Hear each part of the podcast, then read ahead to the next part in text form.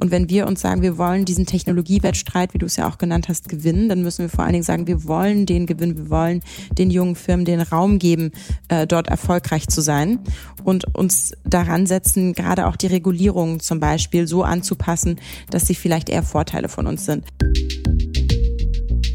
Hallo und herzlich willkommen zu einer neuen Ausgabe von Handelsblatt Disrupt, dem Podcast über neue Ideen, Disruption und die Zukunft der digitalen Welt. Mein Name ist Sebastian Mattes und ich begrüße Sie wie immer ganz herzlich aus unserem Podcast-Studio hier in Düsseldorf. Wie findet man eigentlich Startups, die das Potenzial haben, global zu skalieren und zu wachsen? Warum ist es wichtig, dass genau diese Unternehmen größtmögliche Märkte für ihre Produkte und Dienstleistungen im Blick haben? Und weshalb ist es entscheidend für Deutschlands Volkswirtschaft, dass endlich mehr junge Technologiefirmen in Europa an die Börse gehen als in den USA? All das bespreche ich heute mit Zoe Fabian. Sie ist Managing Director Growth des französischen Private Equity Riesen Euraseo, der in Firmen wie WeFox, Doctolib und Backmarket investiert ist und zuletzt einen Wachstumsfonds mit einer Größe von 1,6 Milliarden Euro gestartet hat. Im vergangenen Jahr hat der Bundesverband Deutsche Startups Zoe Fabian zur Investorin des Jahres gekürt und ihre persönliche Leidenschaft ist es, Startups gerade im Bereich Technologie zu finden und zu fördern kennt den Markt, die Chancen und die Risiken, hinterfragt den Umgang Deutschlands mit seiner Gründerszene, wünscht sich mehr Mut bei Pensionsfonds und Versicherungen, auch in Startups zu investieren. Und sie bleibt trotz der vielen Krisen immer noch optimistisch. Ehrlicherweise sieht sie in der aktuellen Situation sogar eine ganze Menge Chancen.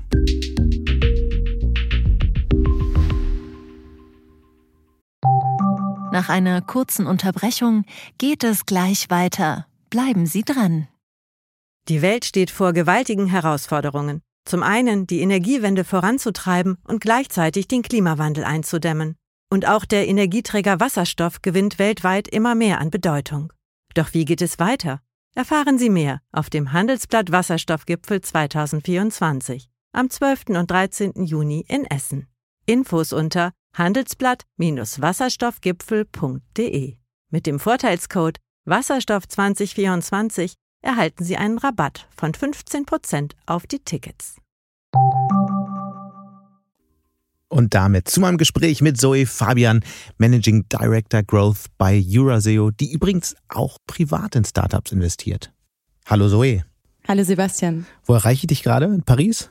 In Berlin tatsächlich. In Berlin. Ich werde oft in Paris vermutet, bin aber auch äh, vor allen Dingen in, äh, in Deutschland und in den Nordics unterwegs. Bevor wir über all das sprechen, über Technologiefirmen, über deinen Job und über äh, das, wie du äh, dahin gekommen bist, würde ich gerne über den ersten Rückschlag deiner Karriere sprechen. Du hast ja in Deutschland und in Frankreich studiert, warst dann in New York und solltest deinen ersten Job, wenn ich richtig informiert bin, bei der Investmentbank Lehman beginnen. Das war dann im September 2008. Richtig. Kurz vor deinem Start brach dann Lehman zusammen. Du bist dann trotzdem Investorin geworden. Was hast du damals über das Finanzsystem gelernt? Vielleicht auch, was dir heute noch hilft? Ja, ist eine sehr gute Frage. Ähm ich glaube, es ist vor allen Dingen, dass man sich nie in Sicherheit äh, wägen sollte. Und mhm. zwar war es ja so, ich habe mein letztes Praktikum tatsächlich im Sommer 2008 bei Lehman Brothers gemacht und ich muss sagen, ich hatte eine außerordentlich gute Zeit, weil ich wahnsinnig viel gelernt habe. Es waren tolle Teams, wir haben mit spannenden Projekten gearbeitet. Also mhm. eigentlich war alles okay und alles genauso, wie es sein sollte. Keine dunklen Wolken zu sehen irgendwo erstmal nicht. Also man hat natürlich den Share Price gesehen, den haben wir uns jeden Eben. Tag angesehen und haben uns gedacht, so, was passiert da, was bedeutet das? Aber gleichzeitig hat man gesehen auf der einen Seite, das Geschäft läuft, es sind unfassbar viele smarte Leute da und äh, man sitzt ja auch noch in diesem großen Tower in London, wo es äh, nicht nur die ganzen Offices gab, es gab die Gym, es gab die Juice Bar, die Coffee Bar. Also es war einfach innerlich und äußerlich sozusagen eigentlich alles gut. Und ähm, was man damals und sicherlich dann auch, als ich ja als Summer Analyst oder Praktikantin nicht gesehen hat, ist, dass einfach die Strukturen dahinter nicht gestimmt haben. Und da wurde, darüber wurde ja auch viel gesprochen. Das mhm. heißt,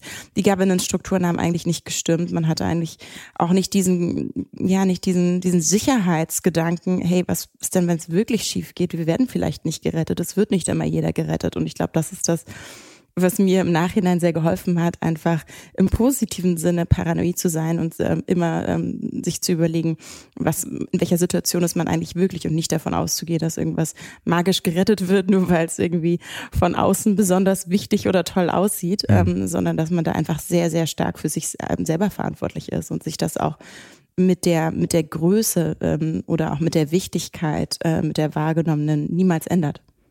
Andere wären dann ja vielleicht abgeschreckt gewesen, hätten überlegt, ich wechsle vielleicht die Industrie. Du standst ja noch ganz am Anfang deiner Karriere. Du bist dann trotzdem in der Finanzindustrie geblieben. Warum eigentlich? Waren es die hohen Gehälter? Ich glaube, das ist eine Typfrage. Ich glaube, auf der Beratungsseite ist es natürlich ähnlich auch analytisch und vielfältig, aber Banking ist halt eher nochmal finanzieller getrieben. Ich habe einfach immer mit so vielen smarten Leuten arbeiten dürfen und ich glaube, das ist grundsätzlich für mich immer die richtige Entscheidung gewesen, dorthin zu gehen, wo man mit vielen, vielen smarten Leuten im, im Raum arbeiten kann und das war dort immer gegeben. Du bist dann ja zu Blackstone gegangen, einem der größten Private Equity Investoren der Welt. Und äh, Blackstone hat auch eine wirklich bemerkenswerte Unternehmenskultur. Welche Elemente dieser Kultur sind dir am besten in Erinnerung geblieben, haben dich am stärksten geprägt, wenn man so will?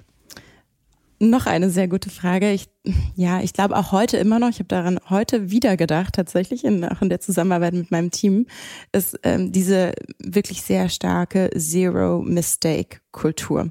Das klingt jetzt aus deutscher Perspektive vielleicht erstmal negativ, weil wir immer sagen, wir müssen mehr Fehler machen. Das meine ich aber damit nicht, sondern ich meine wirklich eine, eine Orientierung zur absoluten Exzellenz in dem, was man tut. Das heißt, alles, was man irgendwie produziert, ja, welche hm, Präsentationen, welche Modelle, welche E-Mails, alles, was rausgeht, muss auf dem absolut höchsten Standard sein. Das natürlich auch eine sehr intensive Zeit war, wo man einfach auch wahnsinnig viel und lange und oft gearbeitet hat, aber es war auf jeden Fall eine sehr, sehr gute Schule. Damit einher geht ja auch eine sehr intensive Kritikkultur, weil Exzellenz entsteht ja oft da durch, dass man sich sehr intensiv auch mit den Fehlern auseinandersetzt, versucht daraus zu lernen. Wie entsteht denn so eine Kultur, in der sich auch äh, juniorigere Kolleginnen und Kollegen trauen, die Hypothesen der großen Chefin, des großen Chefs in Zweifel zu ziehen? Ich glaube, Sie müssen sehen, dass wir es genauso machen. Also ganz konkret ist es zum Beispiel bei uns im IC so, dass sogar unsere CEO bei uns mit im IC ist. Zwar nicht als ähm, als Voting Member. Das heißt, sie, IC ist nicht, Investment Committee. Entschuldigung, ja, IC ist Investment Committee, genau. Wir sind jetzt hier schon total im, im sehr spezifischen, äh, in sehr spezifischen Terminologien. Das ist Investment Committee, mhm. was im Endeffekt über jedes Investment entscheidet. Ne? Und bei uns geht's ja oft um mehrere hundert Millionen äh, von Gesamtsummen. Unsere Tickets zwischen 50 und 150 Millionen, manchmal 200 Millionen. Das sind schon große Tickets. Und da ist einfach wichtig, dass unsere jungen Kollegen auch sehen, dass ich zum Beispiel auch Fragen stelle, wenn sie bestimmte Hypothesen aufstellt und umgekehrt und dass, dass das vorgelebt wird, das ist ganz wichtig und dass man es natürlich auch abfragt. Wir haben da von Anfang an sehr, sehr starken Fokus drauf gelegt, ähm, darauf und auf viele andere Dinge, wie zum Beispiel Diversität. Wir sind 50-50 across all levels, das heißt 50 Prozent Frauen, äh, sowohl auf der MD-Ebene sind wir sogar jetzt drei Frauen und äh, zwei Männer, mhm. ganz interessant, ähm, aber auch sehr international. Wir haben zehn unterschiedliche Nationalitäten bei uns im Team und ich glaube, dadurch kriegt man einfach auch eine Vielfältigkeit hin, ähm, die schon inhärent ähm, stärker ist, als wenn man jetzt eine ganz homogene Gruppe hat, die sich äh, insgesamt sehr stark ähnelt. Bevor wir jetzt noch tiefer einsteigen in dein ähm, aktuelles Geschäft, müssen wir, glaube ich, noch einmal nachvollziehen, den Sprung von Blackstone dann rüber zu Euraseo. Du bist dann nach Europa gekommen und bei dem klassischen Private Equity Geschäft irgendwann ausgestiegen. War es zu langweilig? Woran lag's? Für mich war es eigentlich eher die Neugier und der Wunsch, ähm, in das äh, europäische beziehungsweise deutsche Tech-Ökosystem reinzukommen. Weil Blackstone war eine super Zeit. Du hast schon gemerkt, ich war jetzt nicht besonders kritisch, weil es für mich insgesamt eine super Erfahrung war. Sie haben einfach damals nichts im Technologiebereich gemacht. Ja, sie haben halt sehr sehr viel, würde man heute sagen, Old Economy ähm, gehabt und das war auch spannend. Aber das war für mich nicht der Bereich, wo ich langfristig auch über mein Lernen ähm, sozusagen man lernen, compounden kann. Compound also für dich war immer klar, du gehst in den Technologiebereich. Für mich war es dann irgendwann klar, 2012, es fing einfach hier an, man hatte so die erste Welle an, ähm, an spannenden Startups und die nächste kam jetzt gerade auf und deswegen wollte ich sehr gerne auch nach zehn Jahren Ausland zurück nach ähm, Deutschland und Berlin, teilweise auch aus persönlichen Gründen und ähm, bin dann zu Axel Springer gekommen in die Principal Investment Holding zu dem Zeitpunkt, mhm. als der Joint Venture mit General Atlantic, ähm, auch einem Growth Investoren, über eine Milliarde geschlossen worden war, um in Marktplätze und ähm, und Classifieds zu investieren und habe das dann einige Jahre gemacht und das war für mich eine super Art und Weise in den deutschen das deutsche Ökosystem insgesamt reinzukommen, aber natürlich auch ähm, hier gerade in diesem Bereich Fuß zu fassen. Das heißt, es stimmt weniger klassisch, aber sicherlich auch immer noch ähnlich orientiert und auch ein, einfach ein sehr sehr guter Proxy, um, um dieses Thema Growth Equity reinzugehen, mhm. weil das ist ja weder Venture Capital noch ist es Private Equity. Es sitzt wirklich nochmal als separate Assetklasse da und ähm, war damals noch in den Kinderschuhen, kann man fast sagen. 2013. Und jetzt, genau, und jetzt ja, dann, dann kam Euraseo und mhm. letztlich ja ein ähm, Investor, der ähm, riesengroß ist, vielleicht nicht allen ein Begriff ist. Dein Fonds ist, glaube ich, 1,6 Milliarden Euro schwer. Und ihr investiert ja quer durch die Bank in Technologiefirmen, Plattformen. Ähm, was ist so der rote Faden für dich oder geht es einfach nur um Unternehmen, die schnell wachsen? Der rote Faden für mich und für uns ähm, war, wir haben jetzt 2014 angefangen, das heißt wirklich am Anfang dessen, was man als Growth Equity Markt in Europa bezeichnen kann, immer die Unternehmerinnen und Unternehmer, die Teams zu finden, die wirklich globale Category Leader, wie wir es nennen, mhm. ähm, bauen wollen. Das heißt, solche Firmen, die es schaffen, sich in ihrer jeweiligen Kategorie als führend zu beweisen. Also aus Deutschland ist das zum Beispiel WeFox, der Versicherungsmarktplatz zum Beispiel. Genau, WeFox ist bei uns tatsächlich im Venture-Portfolio. Du hattest jetzt gerade unseren letzten Fund angesprochen, mhm. aber wenn wir einen Schritt zurücknehmen, hat Euraseo insgesamt ähm, knapp 33 Milliarden Assets under Management, zehn verschiedene Investmentstrategien von Early Stage Venture über mhm. Growth, über PE. Und WeFox zum Beispiel kommt aus unserem Venture-Geschäft. Das ist eine schöne Synergie, die wir haben auf unserer mhm. Plattform, weil wir einfach mehr als nur den Growth-Bereich sehen. Aber nochmal die Frage, also was ist sozusagen der rote Faden? Nach was für Unternehmen suchst du? Was uns eben da sehr wichtig ist, ist, dass wir sehen, einerseits auf der Software oder auch auf der Marktplatzseite, das heißt Consumer Internet, das sind Modelle, die in tiefen Märkten agieren. Das heißt, wir verbringen sehr viel Zeit darauf zu verstehen, wie groß sind die Märkte, die entweder heute schon bestehen. Bei Adjust war es zum Beispiel der Mobile Ad Market ähm, oder eben auch ähm, Introtech im, im, im, im Beispiel von WeFox. Mhm. Aber auch zu sehen, wie gut ist das Produkt. Und da ist uns sehr wichtig, dass langfristig schon vorher ins Produkt investiert worden ist. Wie skaliert das Geschäft? Und das ist etwas, was wir eben aus europäischer Perspektive sehr gut einschätzen können. Alle unsere Firmen müssen sehr früh lernen zu internationalisieren, weil keiner unserer eigenen ähm, Heimatmärkte ist groß genug, um wirklich 100, 200 Millionen ERA schon mal zu beweisen, ähm, sondern oft geht es eben darum, schon in neue Märkte zu internationalisieren. Mhm. Und dann ist es hohes Wachstum, das hast du ja eben auch angesprochen, da kann man, glaube ich, auch ähm, drüber diskutieren, wo fängt es an, wo geht es hin. Für uns bedeutet das, bedeutet das in der Regel immer 50 bis 100 Prozent Wachstum pro Jahr. In den frühen Phasen, wenn Firmen ja vielleicht so 10, 15, 20 Millionen Euro Umsatz machen, dann sind das wahrscheinlich eher 200, 300 Prozent Wachstum. Ähm, und dann in den etwas späteren Phasen, wir investieren ja bis Pre-IPO, sind es vielleicht roundabout 50. Aber es ist uns schon sehr wichtig und wir sehen diese, diese, diese Unternehmen auch, zu sehen, dass Unternehmen at scale, also wenn sie groß sind, weiterhin sehr stark wachsen können und mhm. natürlich auch ihre Margen ausbauen können. Nun befindet sich Europa, befindet sich die Welt am Rande einer globalen Wirtschaftskrise, ausgelöst auch durch den Krieg in der Ukraine.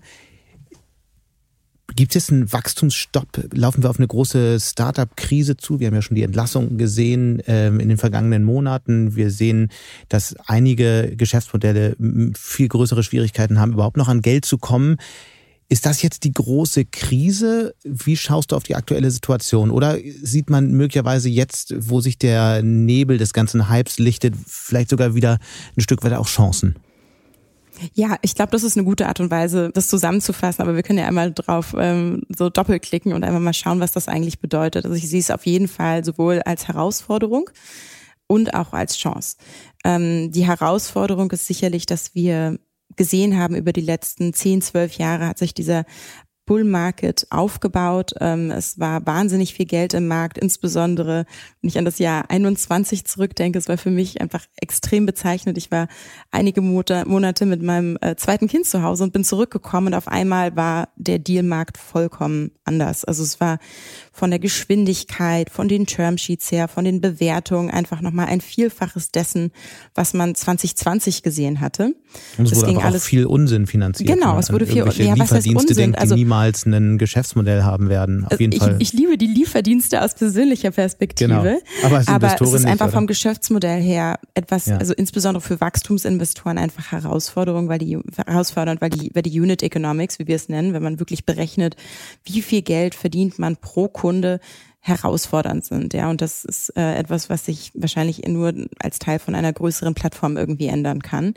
Aber du hast recht. Also eigentlich wurde alles so finanziert, als wäre wäre jede einzelne Firma eine Softwarefirma. Aber was macht denn Softwarefirmen aus? Softwarefirmen macht aus, dass sie ähm, äh, Umsatzströme haben, die extrem verlässlich sind, weil sie eben äh, Subscriptions haben. Das heißt, man weiß jeden Monat genau, was kommt rein, da bilden sich die Kohorten auf. Man hat einfach ein Umsatzströme, die sich sehr, sehr verlässlich verhalten und aufbauen. Und diese Planbarkeit hat man eben nicht in allen Geschäftsmodellen. Genau. Und das ist aber genau das, was eigentlich mit hohen Bewertungen auch eingehen So, die Frage ist ja sollte. jetzt, was, in, in was für einer Situation sind wir jetzt? Ist jetzt hm. alles vorbei oder Nein. lichtet sich einfach nur der Nebel? Nein, es ist nicht, es ist nicht, es ist nicht, erstmal ist grundsätzlich nichts vorbei, weil die Fundamentals sind ja da und die Produkte, die was gebaut worden sind. Was heißt, was heißt das? Das bedeutet, dass die, die, die Lösungen, die unsere Startups gebaut haben, ob das jetzt ähm, Softwarelösungen sind für äh, die Digitalisierung im, im SMB-Bereich, also kleine und mittelständische Firmen. Wir sind zum Beispiel bei Payfit investiert, die ähm, digitalisieren die Lohnbuchhaltung für kleine Firmen oder ob es darum geht, ähm, Open Source Technologien, das ist ja ein riesiger Trend, zur Verfügung zu stellen. Wir sind zum Beispiel bei Ivan, einer finnischen Firma, investiert, die genau das lösen. All das besteht ja weiterhin. Menschen müssen bezahlt werden, Software muss gebaut werden. Also das besteht weiterhin. Die Frage ist eben, wie schnell kann man jetzt weiter wachsen und wie viel kostet es einen? Die, die guten Nachrichten sind, es kostet einen weniger. Ähm, die Herausforderung ist wahrscheinlich, dass man nicht mehr ganz so schnell wachsen wird wird, wie es in der jüngeren Vergangenheit der Fall war, weil bestimmte Prozesse sich verlangsamen. Das ändert aber, wie gesagt, nichts. Was sind das für Prozesse, daran. weil Investoren genauer hinschauen? Ja, das sind Proze ja, das sind die Funding-Prozesse, das ist das eine, aber auch die Sales-Zyklen verlängern sich vielleicht. Ja, die Kunden brauchen länger, um mhm. Entscheidungen zu treffen. Budgets sind vielleicht ein bisschen enger. Das fangen wir fairerweise erst jetzt gerade an, langsam zu sehen. Also wir haben es jetzt bei den Big Tech-Firmen gesehen, ähm, außer Apple sah das ja alles äh, nicht gut aus in den letzten Wochen. Ähm, und wir fangen das jetzt langsam an, hier und dort zu sehen. Man kann es, glaube ich, jetzt noch nicht über einen Kamm scheren und muss auch wirklich differenzieren in welchen Bereichen hat man investiert, was hält sich mhm. weiterhin gut. Und die und müssen wir gleich mal durchgehen, die gerne. Bereiche. Ich würde aber gerne noch mal einmal ein Stück weit abstrakter eine Frage klären. Wir haben mhm. ja die erste Entlassungswelle gesehen. Bei vielen Startups kommt jetzt noch eine zweite und wenn die nächste durch ist, kommt dann irgendwann die Insolvenzwelle. In welchen mhm. Bereichen siehst du die Unternehmen akut gefährdet? Bereichen, also ich glaube eher in welchen Stages. Also diese Firmen, die zum Beispiel Series A, Series B ähm, Finanzierungen geraced haben auf sehr hohen Bewertungen, mhm. mit nicht so viel Geld, was wirklich reingekommen ist und jetzt wieder rausgehen müssen, um die nächsten Wachstumsrunden äh, oder die nächsten Wachstumsschritte finanzieren zu können, das, das ich als potenziell. Branchen. Das kann man, glaube ich, über alle Branchen sagen, wobei man auch da sagen muss, wer jetzt heute schon monetarisiert, im Softwarebereich zum Beispiel, uns zeigen kann, dass die Kohorten sich gut entwickeln, dass also die SaaS-KPIs, mhm. ja, dass die SaaS-KPIs einfach sehr, sehr gut sind. Da kann man ja einfach sehr viel analysieren. Das macht auch jeder Wachstumsinvestor genau wie wir. Ähm, das ist auch ähm, also Common Knowledge, ja, da weiß man ganz genau, was gut ist. Das mhm. wird natürlich weiterhin gut laufen, aber was eben eher auf der Consumer-Seite ist, vielleicht eher ähm, ja discretionary ist, das heißt nicht absolut notwendige Ausgaben sind, das wird wahrscheinlich eher hinterfragt. Und da muss man wahrscheinlich eher zeigen, dass man ähm, jetzt schon sehr profitabel agieren kann, dass die Unit Economics Sinn machen. All das, was 2021 fast niemand mehr angesehen hat. Und das gefährlich ist, ist, ist ja, wenn die Investoren sich das nicht ansehen, dann sehen sich das die Management-Teams vielleicht auch nicht an. Ja? Und, deswegen Und wenn wir nochmal halt einmal kurz 2021 auf die Zeit zurückschauen, ja. wurden sehr, sehr viele äh, Modelle finanziert. Wir bleiben aber diesen Series A Finanzierungen, also die erste ähm, größere Finanzierung nach der Seed-Finanzierung. Wenn wir jetzt das mal versuchen zu abstrahieren, kann man sagen, wann so der Zeitpunkt kommt, an dem diese Insolvenzwelle beginnt, weil das Kapital nur für eine bestimmte Zeit reicht? Ist das ein Jahr später oder also müssen wir jetzt so ja. anderthalb in den nächsten Monaten damit rechnen? Gute Frage. Also ich sehe auch gar nicht unbedingt, um das jetzt auch nochmal ganz konkret zu sagen, unbedingt eine Insolvenzwelle auf uns zu rollen. Was ich sehe, ist ein, ein, eine Situation, wo entweder einige Firmen ähm, zu niedrigeren Bewertungen die nächste Runde raisen oder sich zum Beispiel entscheiden, in einen strategischen Prozess einzusteigen, das heißt, ähm, sich kaufen zu lassen. Das haben wir mhm. jetzt auch schon öfter gesehen bei uns im Portfolio. Sehen wir auf der Käuferseite natürlich in dem Fall auch als Chance an in dem Markt, ja, um es auch ganz offen und klar zu sagen. Und dann wird es natürlich auch Firmen geben, die ähm, weiterhin ausgezeichnete Runde, Runden raisen können. Und das sehen wir auch immer mal wieder im Markt. Das sind eben die Firmen, die sehr erfolgreich schon sind, die den Product Market Fit bewiesen haben, die monetarisieren, die sehr gute Zahlen haben, die sehr gute gute Teams haben. Auch das wird weiterhin möglich sein. So und dann und, gibt es natürlich die vierte mh. Kategorie, die der Insolvenzen. Ich glaube, ja. das wird man alles Anfang nächsten Jahres, um es konkret zu machen, wahrscheinlich besser sehen können. Warum? Weil bis jetzt haben viele der existierenden Investoren auch noch nachfinanziert. Der mhm. Druck war noch nicht so groß. Das heißt, es war einfach wenig wirklich notwendige Liquidität im Markt. Es ist wenig wirklich passiert. Das sieht man ja auch, wenn man sich jetzt die Zahlen anguckt, wie sich das Deal ähm, nicht nur auf Volumen, sondern eben auch die Anzahl der Deals ähm, entwickelt hat. Da ist einfach wenig passiert. Und das wird sich Anfang nächsten Jahres wahrscheinlich ändern, beziehungsweise ändern müssen. Sehr spannend, werden wir auf jeden Fall draufschauen. Dann lass uns aber nicht ganz so negativ bleiben, weil es gibt ja, ja durchaus auch eine positive Seite. Und die äh, Fakt ist ja, dass wir seit einigen Wochen, seit einigen Monaten ja einen großen, eine große Diskussion rund um Deep Tech gesehen haben. Da sehen wir, dass weiterhin große Runden, hohe äh, Bewertungen möglich sind. Was ist, was ist da jetzt auf, auf einmal los? Es hieß ja noch, noch vor anderthalb Jahren, naja, Deep Tech äh, ist, wird, wurde von Investoren eher als schwierig gesehen. Das ist eher ein langweiligeres Geschäft, ähm, sehr langfristig und so weiter. Und jetzt auf einmal doch. Was ist da passiert? Hm. Also ich glaube grundsätzlich ähm, ist es ist wahrscheinlich ein Bewusstsein jetzt entstanden, dass man gesagt hat, okay, man hat a jetzt mehr Zeit zu bauen. Das ist übrigens auch etwas, was wir sehr positiv finden, dadurch, dass die Märkte jetzt erstmal etwas geschlossener sind, auch die IPO-Märkte. Man hat mehr Zeit zu bauen. Das heißt, man hat vielleicht auch mehr Zeit da reinzubauen. Man hat gesehen, wie wichtig Unabhängigkeit gerade in strategischen oder auf strategischen Themen sind ähm, die vielleicht eben Verteidigung angehen, die Energie angehen, das haben wir, glaube ich, alle gesehen, ähm, die ähm, viele andere Bereiche in unserem Leben betreffen, die nicht so leicht sind, nicht so leicht zu skalieren sind wie pure Softwarelösungen oder ja. Marktplätze, ja, aber dafür eben auch nicht so leicht zu ersetzen sind. Und ich glaube, diesen Trade-off haben wahrscheinlich mehr hat man mehr in seinem Kopf gemacht und verstanden, es macht Sinn, langfristig zu denken und langfristig zu investieren. Und ich könnte mir vorstellen, dass das ist etwas, äh, das ein Faktor ist, der das auch mit vorangetrieben hat. Was ist denn so aus deiner Sicht das spannendste Technologiefeld im Moment? Wo, wo tut sich zurzeit am meisten und wo schaust du am intensivsten drauf für die nächsten Monate? Also für uns gibt es natürlich immer ganz viele Bereiche, die wir uns ganz konkret für Investments heute angucken. Das sind aber nicht unbedingt die Bereiche, die du jetzt vielleicht auch spannend findest zu diskutieren, weil die einfach schon sehr weit sind, schon, ähm, schon sehr etabliert sind. Ich glaube, ein Bereich, den ich trotzdem erwähnen würde, weil er noch wichtiger geworden ist, ist der ganze Nachhaltigkeitsbereich. Und das ist natürlich ein riesiges Buzzword.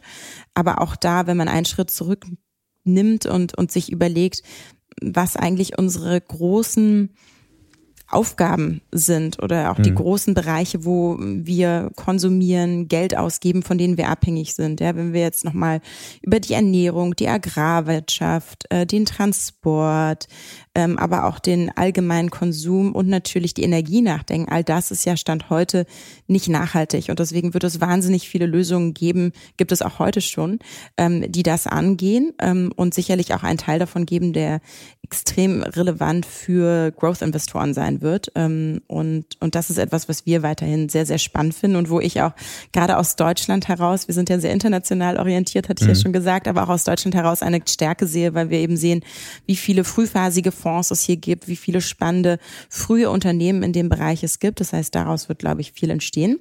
Und dann ein anderer Bereich, den ich persönlich sehr spannend finde, weil ich es einfach faszinierend finde, ist so das ganze Thema rund um AI anderes Buzzword, aber ich glaube, da haben wir jetzt gerade einen Moment erreicht, wo wir ähm, auch auf der Consumer-Seite, aber auch auf der B2B-Seite sehen, ähm, wie der Reifeprozess einfach vorangekommen ist und vor allen Dingen in diesem Thema Generative AI. Das heißt, äh, vielleicht hast du das auch gesehen, ähm, diese Bilder, äh, die man ähm, praktisch generieren lassen kann von DALI, wo man einfach ein paar Worte reinschmeißt und dann kommt ein, ein Bild raus, was mhm. teilweise sehr ansprechend ist. Es ist wahnsinnig beeindruckend, wie sowas auf einmal möglich ist. Und die nächste, der nächste Punkt ist dann Musik und Text sowieso und all das unterstützt sehr, sehr viel, sehr, sehr viele neue Möglichkeiten, aber auch Berufe ähm, zum Beispiel auf der Creator-Seite ähm, effizienter ähm, ja, sein, ist ja im Endeffekt auch ein Beruf, ja, ein neuer Beruf, dem nachzugehen, ähm, aber unterstützt auch viele B2B-Lösungen, zum Beispiel im Sales-Bereich, wo man vielleicht nicht mehr jemanden braucht, der jeden einzelnen, der oder die jeden einzelnen Zoom-Call macht, sondern jemand haben kann, ähm, der ähm, das dann im Endeffekt äh, ja über eine ähm, AI gepowerte also jemand Lösung brauche ich, macht. der mir ja. ein paar Zoom-Calls abnimmt. Ja, genau. Nein, aber es ist einfach ein super, super spannender Space. Und ich glaube, wir haben über die mhm. letzten Jahre alle immer gesagt, okay, AI, Machine Learning, ja, gibt's, aber was ist das denn wirklich? Ich meine, funktioniert ja, allem, was, das? Wie sehen die Geschäftsmodelle da aus? Wie sind die Geschäftsmodelle aus? So, und da glaube ich halt, dass wir an einem Punkt sind, wo wir sehr viel mehr sehen werden, ähm, weil man eben einfach jetzt ähm, die Situation hat, dass äh, das ganze Research zum Thema AI ist jetzt demokratisiert über Open AI und viele andere Initiativen. Es gibt ähm, spannende Modelle, die sich ähm, mit dem Thema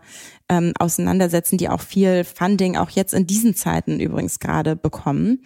Und insgesamt kann das eben etwas sein, was uns sehr, sehr stark, ähm, sehr, sehr stark beeinflussen wird, aber was natürlich auch wieder Sag mal so ein, zwei Beispiele von Sachen, vielleicht auch in die ihr investiert habt, einfach so Unternehmen, mhm. die man vielleicht äh, haben wir noch nicht. Also sollte? haben wir mhm. tatsächlich noch nicht. Also wir haben in eine ähm, Firma investiert, die glaube ich ähm, so at, at the later end of the spectrum äh, relevant ist. Das ist Data IQ. Ähm, die sitzen in, in New York, die im Endeffekt Machine Learning demokratisieren. Das heißt ähm, äh, Developern, aber auch Citizen Developern. Das heißt äh, Business ähm, Mitarbeitern ermöglichen, mit Machine Learning ähm, äh, Lösungen zu arbeiten auf eine sehr, sehr einfache Art und Weise. Ähm, das ist eine Firma, die es schon viele Jahre gibt, die schon sehr etabliert ist, schon sehr groß ist. Das heißt, wir haben in dem, in dem Space, den ich jetzt gerade angesprochen habe, direkt noch nicht investiert. Das ist auch noch zu früh, weil wir mhm. in der Regel immer, wie gesagt, in sehr großen Runden mit investieren, wenn die Umsätze auch schon auf, einer, auf einem gewissen Level sind. Da sind wir jetzt noch nicht. Aber das ist etwas, wo ich mir vorstellen könnte, dass da einfach nochmal ja, sehr viel mehr kommen kann. Und wenn man sich so einen Bereich anguckt, dann sind es eben nicht nur die Consumer-Lösungen, da hatte ich eben jetzt gerade Dali angesprochen, da wird aber auch noch viel anderes kommen, was ähm, in den Bereich, wie gesagt, Musik, Text etc. geht. Und dann gibt's die B2B-Lösung und dann gibt's natürlich alles, was schieflaufen kann. Das heißt Data Privacy, Governance etc. Ähm, wie überprüft man eigentlich, dass es eben nicht nur Deepfakes sind oder gar keine Deepfakes sind, was glaube ich, mhm. das ist das Schlagwort ist, wo wahrscheinlich viele dran denken, wenn man über Generative AI spricht, sondern das eben abzusichern. Und deswegen könnte ich mir vorstellen, dass das ein Bereich ist, wo ja einfach viel Spannendes herauskommt und wo wir sicherlich noch mal ein bisschen mehr Zeit verbringen werden. Mhm. Du hattest das mehrfach gesagt, ihr seid sehr international aufgestellt. Deswegen ist die internationale Perspektive, die du auch auf Europa und Deutschland hast, an dieser Stelle sehr interessant. Wir sind ja in einer Situation, in der wir mehr denn je spüren, dass dieser Systemwettbewerb zwischen China und den USA mehr und mehr auch zu einem Technologie Wettkampf wird. Zuletzt hat sich das ja gezeigt an diesem Chip-Embargo, das die USA gegen China äh, verhängt haben, dass also Hightech-Chips nicht mehr nach China exportiert werden dürfen, nach China verkauft werden dürfen. In diesem Konflikt stellt sich ja nun immer wieder die Frage, was bedeutet das alles für Europa und äh, muss Europa nicht viel eigenständiger werden, was Technologie angeht, weil wir ja sowohl von Ost wie auch West stark abhängig sind da stelle ich mir immer die Frage, in welchen Bereichen ist das eigentlich realistisch? Und wenn du vielleicht auf euer Portfolio schaust oder auf die Unternehmen, auf die Technologien, die dir so begegnen, in welchen Feldern hat eigentlich Europa wirklich wenn man so will, vielleicht eine, eine Art Vorsprung oder jedenfalls die Chance, auch so ein USP zu entwickeln. Du hattest das Thema Nachhaltigkeit äh, genannt. Das wird ja immer wieder als Beispiel genannt, aber da investieren natürlich auch andere Regionen stark rein. Also wird es sowas geben wie eine europäische Dominanz in einem der Technologiefelder oder ist, ist für sowas viel zu spät? Also zu spät ist es auf gar keinen Fall. Ich habe jetzt gerade, als du äh, als du aus, also die Frage ausgeführt hast, darüber nachgedacht, müssen wir uns eigentlich dafür entscheiden, müssen wir jetzt auf ein Pferd setzen oder nicht? Ja, ich glaube, es macht natürlich immer Sinn, seine ähm, seine Kräfte irgendwie zu bündeln auf das, was man besonders gut kann. Aber wenn ich auf unsere Investments schaue, wenn ich auf insgesamt den europäischen Markt schaue, sehe ich ganz, ganz viele unterschiedliche, sehr starke Firmen. Und das ist nicht nur auf der B2B-Seite so, sondern auch im Consumer-Bereich. Äh, ob schon der ganzen ähm, kritischen Sätze, die wir jetzt am Eingangs gesagt haben, zu den Herausforderungen in dem im Consumer-Bereich, auch im, im, im Kontext von der ähm, von der Rezession. Aber ich finde, das sollten wir wirklich außen vor lassen. Und mein, meine Einschätzung ist ganz klar, wir haben sehr starke Teams. Wir haben einen Großteil der Talente tatsächlich in Europa. Ich glaube, wir haben 33 Prozent der Software-Developer in Europa. Das ist mehr als die USA hat. Das ja, aber viele davon arbeiten für amerikanische Unternehmen. Einige also arbeiten davon für amerikanische für Unternehmen, aber das ist ja nichts Schlechtes, sondern da lernt man nein, ja auch nein, was. Nein, nein, nein. Aber die Frage ist natürlich, wer sind die großen europäischen Technologiefirmen, die dann in den USA und in China und in Indien irgendwann die lokalen Kräfte noch viel stärker anheuern? Also was sind hm. sozusagen welche sind die großen Player und in, vor allem, das ist das, was mich immer wieder interessiert, in welchen Feldern hm. entstehen die? Also gibt es, was Technologie angeht, sowas wie einen europäischen USP? Europa kann überall da gewinnen, wo wir es uns äh, in den Kopf setzen. Das ist das, was mir oft in Europa fehlt, was wir sehr stark in den USA sehen. In Asien sehen wir, glaube ich, ähm, eher einfach den, ja, einen starken Fokus auf natürlich die Größe. Ja, China ist einfach wahnsinnig groß. Wenn wir über das Thema AI haben wir gerade gesprochen, Machine Learning. Dafür braucht man vor allen Dingen eins erstmal. Das sind viele Daten. Davon haben sie sehr, sehr viel. Das ist ein großer Vorsprung. Aber es ist auch ein starker gesellschaftlicher und politischer Fokus darauf.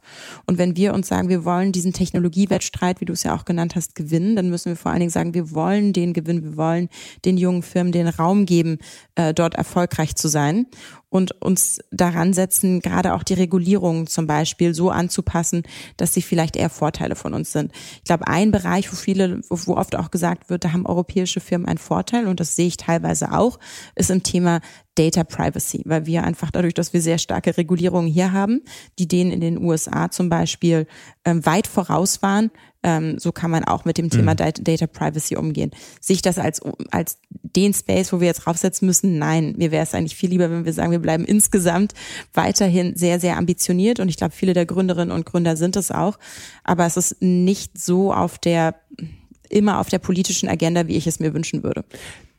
Das ist ein wichtiger Punkt. Am Montag haben ja ein paar Vertreterinnen und Vertreter der deutschen Unternehmerszene versucht, es auf die äh, politische Agenda zu bringen, haben einen sehr deutlichen, fast emotionalen Brief an die Bundesregierung geschrieben, um darauf hinzuweisen, dass die aktuelle Krisenpolitik möglicherweise ein Stück weit die Zukunft aus dem Blick verliert und haben sehr darauf gepocht, dann doch wieder die Interessen der Start-up ins Zentrum zu rücken. Wie, wie schätzt du das ein? Ich glaube, es sind genau die richtigen Punkte. Also es waren, es waren ja, glaube ich, drei beziehungsweise vier. Ne? Es war das Thema ESOP, ähm, es war das Thema Visum es war das Thema Wachstumskapital und IPO-Märkte, wenn ich äh, das richtig in Erinnerung habe. Mhm. Ähm, und das sind alles Punkte, die ich vollends unterschreibe. Und man muss ja auch immer überlegen, was ist jetzt gerade heute wichtig und dringend. Ne? Es gibt ja immer diese Matrix, was ist wichtig, was ist dringend und wo, wo positioniert man was. Aber diese ganzen Themen sind halt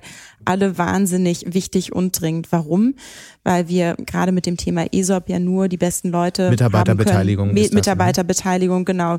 Nur die besten Leute bekommen bekommen können und auch uns binden können, wenn wir ähm, sie nicht finanziell bestrafen. Und das mhm. ist natürlich einfach das deutsche Steuersystem und das hat ja Bundesfinanzminister Christian Lindner gestern jetzt auch nochmal signalisiert, einfach nicht angepasst. Da muss man sich Der ja reagiert hat dann auf den Brief, genau, der hat dann der ja auf diesen Brief geantwortet, ja. auch im Handelsblatt.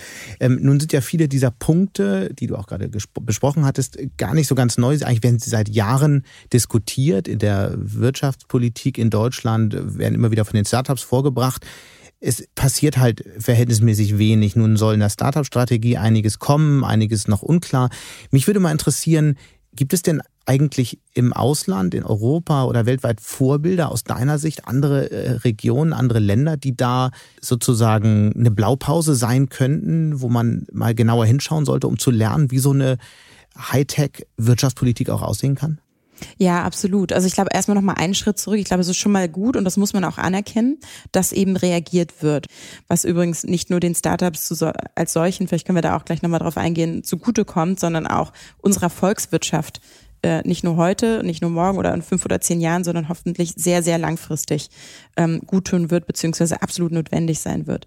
Was können wir von anderen Ländern lernen? Ähm, der Vergleich, der mir immer sehr einfach fällt, weil ich natürlich auch dadurch, dass wir unser Headquarter in Frankreich haben, dort viel Zeit verbringe, ist Frankreich. Und der große Unterschied, ähm, ich weiß gar nicht, ob es jetzt wirklich eine Hightech ähm, äh, politische Organisation ist oder darauf fokussierte Organisation ist, aber es ist vor allen Dingen eine, die die Erfolge sieht und feiert. Also dieses Beispiel wurde ja auch schon ein paar Mal gemacht und ich sehe es auch immer wieder. Eine unserer französischen Firmen ähm, sammelt eine neue Fundingrunde ein oder macht eine Akquisition. Emmanuel Macron, Präsident, ist dazu auf LinkedIn aktiv also bis wir, bis wir jetzt Herrn Olaf Scholz, ähm, unseren Bundeskanzler, ähm, sehen, wie er irgendwie auf, auf Twitter ähm, die nächste Runde von einer deutschen Firma kommentiert, vergehen, glaube ich, noch ein paar Jahre. Wenn wir darüber reden, ob Pensionskassen, ob und wie Pensionskassen in VC beziehungsweise Growth Funds investieren ähm, sollten, ist das ja in Frankreich schon umgesetzt worden und das war halt sehr, sehr umsetzungsnah. Ja, das heißt, man hat entschieden, äh, wir wollen das machen. Man hat Due Diligence gemacht auf die entsprechenden Fonds, äh, lange Due Diligence gemacht. Es gab natürlich ein Event im Élysée-Palast, äh, wo sowohl Versicherungen als auch Fonds zusammengekommen sind und dann ging die Due, Due, Diligence, die Prüfung also der Fonds one-on-one -on -one weiter und so wurden dann auch Investmententscheidungen getroffen und Fonds geraced und da fehlt mir Wie halt viel Geld ist dadurch Umsetzung. dann zusätzlich ins System gekommen in Frankreich? Mehrere hundert Millionen. Also das war tatsächlich noch weniger groß als das ähm, Scale Up Europe Programm, was ja Anfang des Jahres jetzt ähm, äh, announced worden ist, genau, mhm. bekannt gemacht worden ist. Okay, die Kernforderung ist dann von dir sozusagen viel breiter, viel schneller mehr Geld ins System zu geben. Da muss man natürlich auch sagen, das ist natürlich ein Stück weit pro domo, weil ihr natürlich massiv davon profitiert, ich glaub, die, ich, ja, ich glaube, es ist eher die Umsetzungsnähe, die mir mhm. in, in Deutschland dann doch immer wieder fehlt. Also auch das ist etwas, was oft besprochen wird, aber ich glaube, wir sind einfach sehr administrativ, wir denken an Regelwerk, an Eckpunkte, aber die Umsetzungsstärke, ähm, ich glaube, daran können wir da können wir einfach nochmal äh, mhm. uns ein bisschen ähm, schneller aufstellen. Wenn man mal schaut, 70 Prozent der Finanzierungsrunden im Wachstumsbereich, ja, das heißt diese 100, 200 Millionen, 300 Millionen Runden, werden eben von nicht-europäischen Fonds gemacht. Das heißt, das Was ist so schlimm daran? Ich meine, die, die, für die Gründer ist es doch egal. Sie haben halt dann vielleicht sogar noch ein größeres internationales Netzwerk und können einfach sagen, prima, da ist das Geld, ich kann wachsen, ich kann investieren. Warum ist das? Hm. Auf der Makroebene ist das nicht schlimm. Genau, für uns, äh, auf der Makroebene. Also natürlich auf der individuellen Ebene, glaube ich, ist das geschäftlich, kann das immer sinnvoll sein. Ich glaube, der, das Problem entsteht, wenn wir mal einen Schritt zurückgehen und daran, darüber nachdenken, wo denn die Rückflüsse dann auch ähm, hinfließen, wenn diese ganzen Wer die Firmen Rendite an die, macht, wenn die Unternehmen ja, wenn die, werden. wenn die Firmen an die Börsen gehen, mhm. wenn die verkauft werden. Es ist einfach total schade, wenn diese nicht, nicht nach Deutschland zurückfließen, mhm. ja. Und das ist eine wahnsinnige Chance. Und das sehe ich natürlich insbesondere ähm, im Growth-Bereich extrem so, weil der, der ist einfach noch sehr jung in Europa. Da hat man noch weniger europäisches Kapital und gleichzeitig ja in Europa diesen wahnsinnig fragmentierten europäischen Markt. Da kann einfach kein amerikanischer Fonds oder kein äh, chinesischer, chinesischer Fonds dabei helfen, irgendwie ähm, von Deutschland nach Frankreich zu expandieren, in die Nordics, äh, nach Südeuropa. Und das ist etwas, was insgesamt noch viel zu schwach ausgebaut ist in Europa, wo wir uns abhängig machen von anderen Investoren. Und ich sehe es anders als du, weil gerade in den letzten Monaten, seit Anfang des Jahres, wo sich wirklich so viel umgestellt hat, wir hatten es vorhin schon besprochen, ähm, hat man auch wieder gesehen, dass nicht-europäische Fonds sehr viel kurzfristiger denken. Das heißt, sie waren letztes Jahr alle all over Europe. Jetzt gerade ist man sehr viel zurückhaltender, sehr viel kritischer, ähm, denkt vielleicht eher, dass die Situation in Europa noch viel schwieriger ist, als sie sowieso schon ist. Also das Risiko, die Risikowahrnehmung ist eine andere und die Verpflichtung dann. Das heißt, die internationalen ziehen sich jetzt gerade eher ziehen sich eher, ziehen, würde ich sagen, ziehen mhm. sich eher zurück. Ja, das kann man auch nicht immer über einen Kamm scheren, aber sind e-, sehr vorsichtig aus unterschiedlichsten Gründen, aber auch, weil Europa eben nicht ganz so nah ist. Es ist eben nicht Heimat.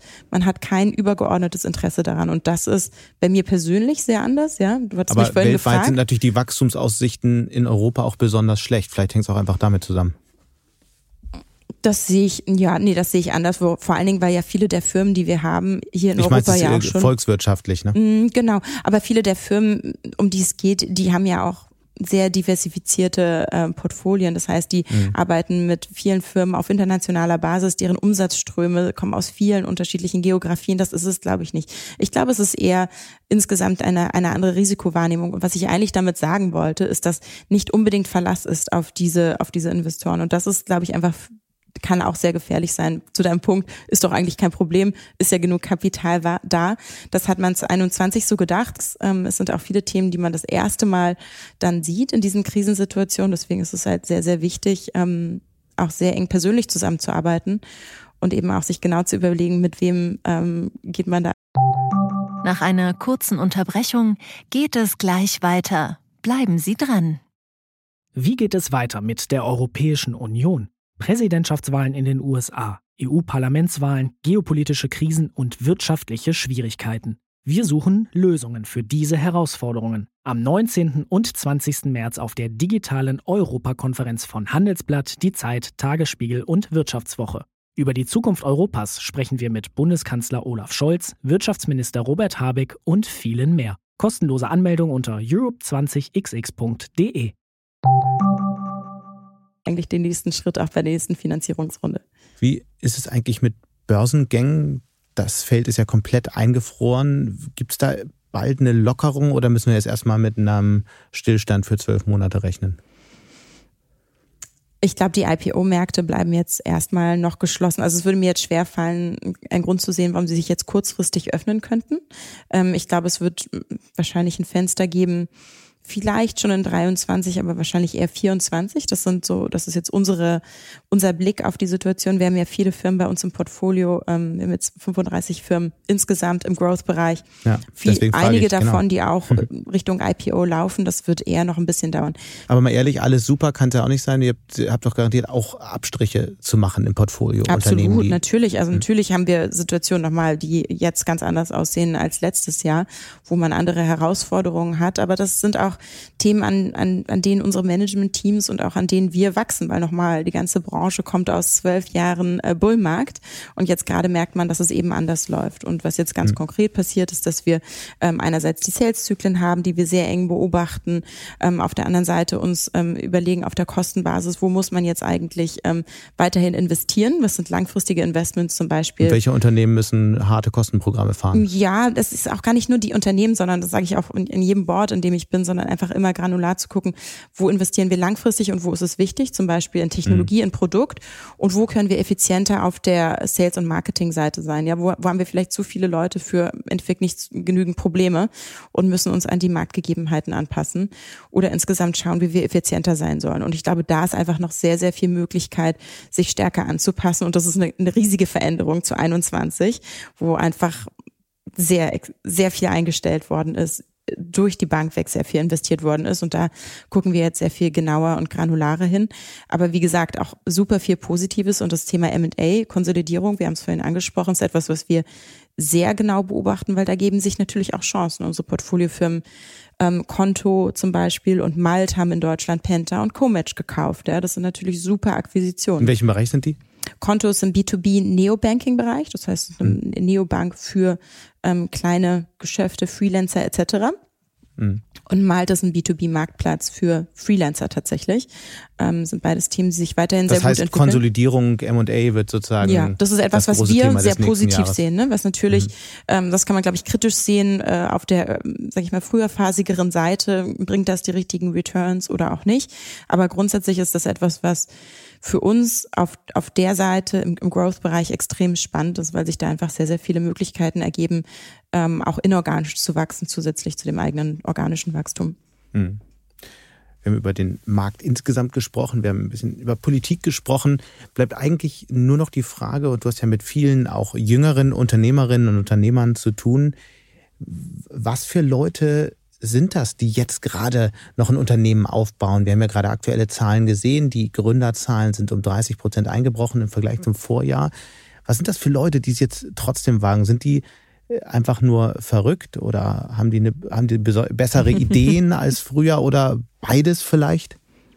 Ich glaube, es ist wie immer eine Mischung, ja, aber es ist auf jeden Fall ein, ein, ein, ein Fenster gerade, was sich aufgetan hat, weil vielleicht auch einige aus Jobs rausgehen, wo ähm, ja, es vielleicht dann doch keine Möglichkeit mehr gab, sich weiterzuentwickeln oder eben doch Kostenprogramme Aber jetzt gefahren gerade, ich dachte, sind. in Krisenzeiten sind alle besonders risikoavers. Ja, nicht unbedingt. Ich meine, wir haben ja gerade über die Kürzungen gesprochen. Ja, die Kürzungen betreffen ja nicht nur Leute, die irgendwie ähm, nicht schlau sind, sondern auch ganz, ganz viele gute Leute, die gute Ideen haben, aber ähm, äh, es dann einfach gerade bei dieser Firma nicht mehr passt. Und da ergibt sich vielleicht die Möglichkeit, all das Gelernte jetzt in ein eigenes ähm, Unternehmen zu, zu investieren. Und die Kosten, ein neues Unternehmen aufzubauen, wäre noch nie so gering, wie sie heute sind. Ja, es ist natürlich Risiko, aber es ist ja auch ein Risiko, und das hat man, glaube ich, in der jüngeren Vergangenheit gesehen, was trotzdem oft belohnt wird. Auf jeden Fall mit sehr, sehr vielen Lernerfahrungen, aber oft auch mit Erfolg. Und ich glaube, da gibt es schon einen Shift insgesamt, ähm, dass man, dass man Unternehmertum einfach ja stärker auch als Option sieht. Deswegen würde ich gerne mal die Zahlen weiter beobachten und wie sich das weiterentwickelt, ähm, weil ich insgesamt glaube, dass doch einfach sehr, sehr viel unternehmerisches ähm, Kapital in Deutschland ähm, äh, schon entstanden ist, auch durch die Learnings. Du hast es vorhin gesagt, von den ganzen ähm, äh, Leuten, die bei den US-Firmen gearbeitet haben und sie vielleicht, sich vielleicht doch darauf besinnen, ähm, gerade für europäische Firmen arbeiten zu wollen oder ihre eigene aufbauen zu wollen. Zumindest ist das etwas, was wir ganz, ganz, ganz, ganz oft hören. Und übrigens auch zu dem Thema IPO-Märkte etwas ist, wo ich auch immer wieder von Gründerinnen und Gründern höre, dass sie sich wünschen, dass es ähm, möglich ist, auch ähm, hier an die Börse zu gehen. Und ich glaube, da gibt es auch noch viele Themen, was vielleicht jetzt diesen Rahmen sprengt, aber an denen wir arbeiten und arbeiten müssen, ähm, um das wirklich möglich zu machen, weil das würde dann wirklich auch den Kreis schließen ähm, dessen, was für uns als Volkswirtschaft wichtig ist, nämlich auch daran zu partizipieren, was an Innovation passiert. Ähm, und das ist Weil immer noch zu viele in den USA an die Genau, Börse gehen. weil immer noch wie zu BioNTech viele- zum Beispiel. Genau, weil einfach immer noch zu viele in den USA an die Börse gehen oder gehen müssen. Und ich glaube, wenn ich so, ähm, sag ich mal, jetzt one-on-one mit, mit Gründerinnen und Gründern spreche, dann wollen viele gern in Europa an die Börse gehen. Sie mögen den Gedanken, aber mm, wenn man es mal ganz hart analysiert und sich die unterschiedlichen Erfolgsfaktoren anschaut mit den, der Analyst Coverage, das heißt, die Analysten der Banken, die bestimmte ähm, Sektoren gut verstehen, ähm, denen auch diese, diese Sektoren dann auch den Investoren erklären können. Die ist sehr dünn in Europa. Wir haben einfach sehr viel mehr ähm, Kapital in den USA, was investiert werden kann. Da ist immer noch zu dünn in Europa. Die Anforderungen sind zu hoch hier. Da gibt es einfach so viele Stellschrauben, die noch angefasst werden müssen. Und eine ist natürlich auch überhaupt das, ja, so die Investments zum IPO für, zur Verfügung zu stellen. Auch da gibt's viel zu wenig Fonds. Wir haben gerade über die Lücke im Wachstumsbereich ge, ge, gesprochen. Die sehen wir auch im IPO-Markt übrigens. Und das ist auch etwas, was wir ähm, in der Zukunft anfassen wollen. Da gibt's einfach sehr, sehr viel zu tun. Und ich glaube, der Wille ist da ähm, vom Ökosystem, das zu ändern. Aber da gibt's noch sehr, sehr viel zu tun, damit das dann auch erfolgreich wird. Aber es ist super wichtig für unsere Volkswirtschaft insgesamt. Ich glaube, wir müssen uns für das Thema tatsächlich dann nochmal zu einem Sehr gerne. weiteren Gespräch verabreden. Aber vielleicht ähm, zum, zum Abschluss nochmal die Frage, bei all den Themen, über die wir jetzt gesprochen haben, ähm, du hast ja auch selbst gesagt, wir haben anfangs deine Karriere nochmal Revue passieren lassen und ähm, irgendwann war klar, du willst in den Technologiebereich, du interessierst dich also für das, was Tech-Startups machen, für Deep Tech. Was ist denn so das Feld oder was ist die Technologie, ähm, die dich am meisten fasziniert? Vielleicht gibt es ja so ein Unternehmen, das du mal gesehen hast in der letzten Zeit, das dich wirklich ähm, besonders beeindruckt hast. Was wäre das, wenn du nur eins nennst, eine Technologie nennen kannst? eine Technologie ist, glaube ich, immer, ist, glaube ich, immer schwer, ähm, si- sich festzulegen, weil da sehen wir einfach zu viel, was, was, was, was sehr viel Potenzial hat. Ich glaube, ein Thema, was uns sehr stark um, umtreibt, ist das ganze Thema Cyber Security. Das ist ein Bereich, wo wir letztes Jahr ein erstes Investment gemacht haben, tatsächlich in eine ursprünglich spanische Firma, aber inzwischen ähm, leider in den USA ansässig. Zurück zu dem Thema. Ähm, äh, die heißt Divo ähm, und haben da jetzt auch nochmal nachfinanziert. Und das ist etwas, was ich einfach weiterhin sehr wichtig finde, auch wenn man nochmal einen Schritt zurücknimmt. Du hattest auch den Technologiewettstreit angesprochen, vielleicht auch so ein bisschen die ähm, geopolitische Lage. Das ist etwas, was sich einfach nur noch verstärken wird. Wie sichern wir uns auf ähm, der Cyber-Ebene ab? Das ist natürlich nicht nur als wir als Individuen, sondern natürlich auch ganz stark auf der B2B-Seite. Das ist etwas, was wir als extrem ähm, wichtig sehen. äh, und einfach noch sehr viel Wachstumspotenzial sehen und auch einen Bereich sehen, wo einfach noch sehr viel passieren kann. Die Märkte sind sehr groß zu dem Thema, was, was ist wichtig für uns. Große, tiefe Märkte ist auf jeden Fall gegeben, weil das sind oft 10, 20 Milliarden große Märkte, die extrem stark wachsen, wo einfach viel Rückenwind ist von den derzeitigen Herausforderungen, die wir alle haben. Und deswegen ist es ein Bereich, den ich weiterhin sehr spannend finde. Und das ist jetzt mal ein Bereich, wo man auch im Growth-Bereich sehr schön investieren kann und viel machen kann. Deswegen freue ich mich da, ähm, das auch weiter auszubauen. Zoe, ganz herzlichen Dank. Danke dir, Sebastian. Und damit sind wir auch schon wieder am Ende von Handelsblatt Disrupt. Wie immer freue ich mich über Kommentare in der Handelsblatt Disrupt LinkedIn-Gruppe oder senden Sie mir gerne eine Mail. Die Details finden Sie in den Show Notes. Danke an dieser Stelle auch für die Unterstützung von Max Flor und Regina Körner und Migo Fecke von professionalpodcast.com, dem Dienstleister für Strategieberatung und Podcastproduktion. Wenn Sie grundsätzlich immer auf dem Laufenden sein wollen, dann testen Sie doch gern unser exklusives Abo-Angebot für Sie als Handelsblatt Disrupt Hörerin oder Hörer.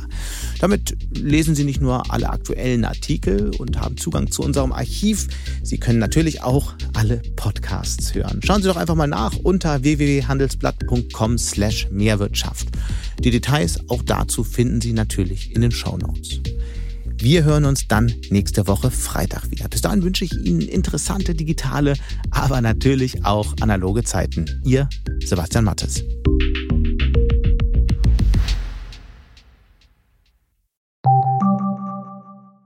Die Welt steht vor gewaltigen Herausforderungen. Zum einen die Energiewende voranzutreiben und gleichzeitig den Klimawandel einzudämmen. Und auch der Energieträger Wasserstoff gewinnt weltweit immer mehr an Bedeutung. Doch wie geht es weiter?